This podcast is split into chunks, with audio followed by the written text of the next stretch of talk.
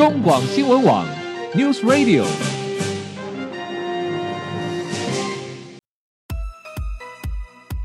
政治大人物，企业 CEO 有何成功的秘诀、制胜的绝招？周日，Mr. Big，请他们说分明。社会重要议题，台湾文化传承，哪些话题最新鲜、最有趣？周日，Mr. Big 带您关心台湾脉动。每周日下午三点零二分，跟着主持人郭志珍，您也是周日 Mr. Big。各位中广新闻网的听友，大家好，欢迎收听周日 Mr. Big。焦点人物、焦点话题时间，我是节目主持人郭志珍。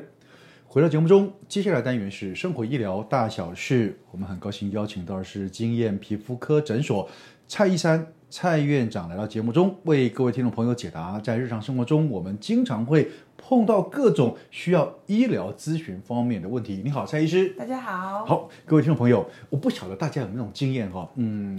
突然身上会起红疹哦，然后呢，呃，但是又不知道到底怎么回事哦。对啊、呃，其实这个时候可能呃会是一种药物过敏。是、哦。除了有的时候会觉得说哦，可能是食物过敏，但也有可能是药物过敏。比如说我们常去医院门诊的时候，会被哎要去诊接之前，护理师在前知道啊啊有没有药物过敏史啊？哦，他会先帮你做咨询，对不对？是。避免。之后，医生要用药的时候，就要帮你避开你可能过敏的问题。因为什么？有时候用错药，或者你对药过敏是很严重的事情。没错。好，那我们今天节目就来跟大家谈谈哦。好，请蔡医师来跟我们讲，到底药过敏怎么知道我有没有药过敏？因为我我不可能说我以前没有经验，可是。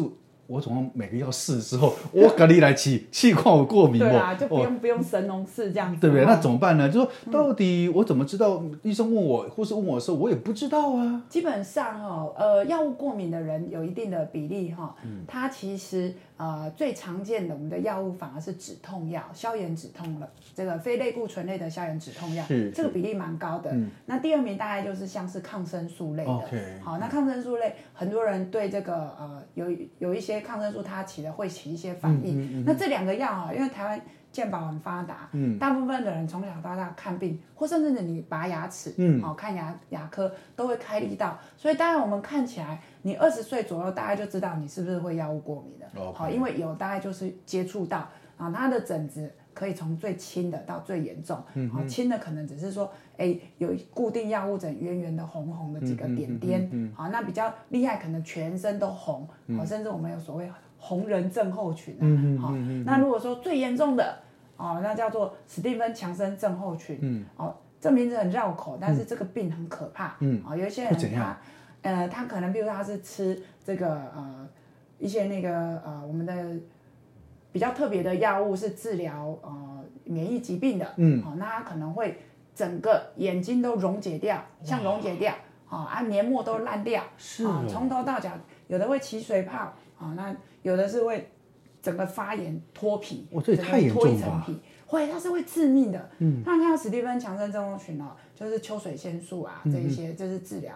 啊，降尿酸的药，嗯，嗯，那这个现在我们台湾很多研究，就是说，就像刚刚主持人说的，我怎么知道我会不会过敏？我总不能每个药都吃吧？是啊，所以新的一些研究，他们尝试着抽你的血，做一些基因检测，嗯嗯，那因为看这个你的基因是不是对这个药会过敏，过敏，才不要说我这种经验法则，是是是，我发生过，我才知道说。我对这个药会不会过敏？这样子。嗯嗯、好，那基本上你刚刚说呃，可能是止痛药了哦。对，非类固醇类止痛药。止痛药哦，对。然后抗生素，好。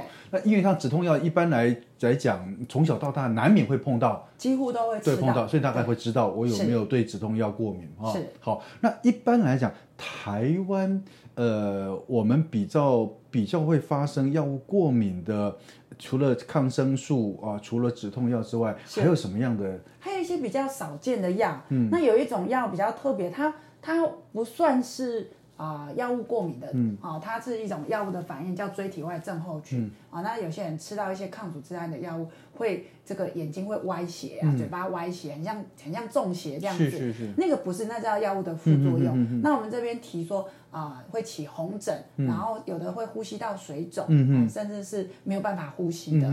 对，那大概是这样的一个反应。是那如果说我对这个药物过敏，它是立即反应呢，还是是有些会递延性延迟反应？其实真的很难，因为有的是立即当下，嗯啊，有一种还有一种是一天。好，那还有一种是三天，哦，这样子啊，好，那还有所谓的大概七天左右。嗯嗯。可是如果你已经吃某一颗药过了一个月，你才整上长疹子，那我们可能就不会觉得就排除是这个药的关系，关联性就是比较小一点。因为大家知道啊，我们现在如果去医院诊所拿药，上面袋子就会注明这个药可能有什么副作用，几乎都会写红疹。哦，那有的阿公阿妈很可爱，他可能身上是湿疹。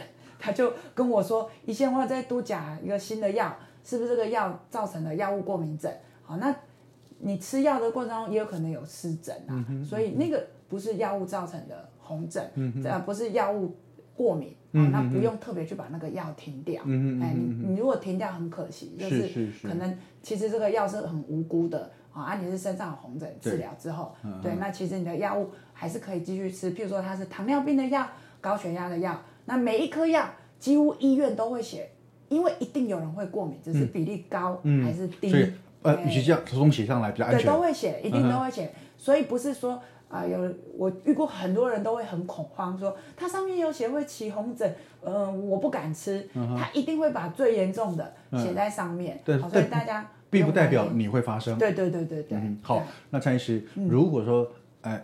这个很不幸的，就真的是我们的药物过敏，就是就就中了。是，然后这个时候，当你发现很可能是药物过敏的时候，怎么办呢？该怎么怎么怎么解决呢？好，我们分两个方面。第一个就是说，当然你赶快找皮肤科，我们有一些抗过敏的药啊，可以吃跟擦。嗯。然后第二个当然是要立即停掉有怀疑的药物。嗯哼。好，那停掉也不是说就没事。嗯。譬如说你是高血压，嗯，你是糖尿病或其他慢性病。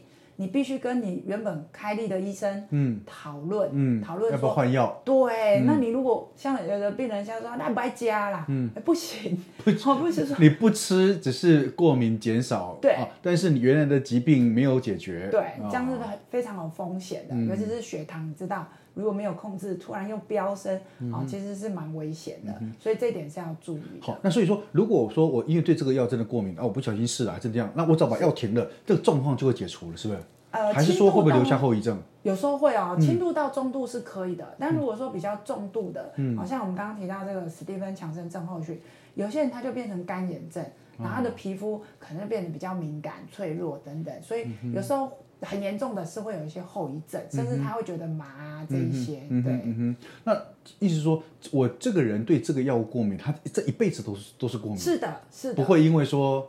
呃，体质的改变或因为其他的关系而呃不过敏，不会，嗯、就永远都过敏，机会是蛮低的。就是说，你现在吃这颗药会过敏，嗯、哼啊，然后后面几乎就是你以后我们就准备一张小卡片，嗯、去哪里看病都要给医生看一下，我对这个药可能有过敏现象，不要开。嗯、哼那到七八十岁，基本上你这个体质是不太会变的啦。嗯哼对，但是有遇过，就是说他以前好像吃这颗药没有问题，嗯嗯，后来。哎，吃这个药有反应，嗯，这是因为药物其实很复杂，它有所谓交叉交叉反应。你对 A 这个药过敏，但是 B 结构是跟它有一点类似，有时候你 B 这个药也会有有一些反应，这样子。对，好。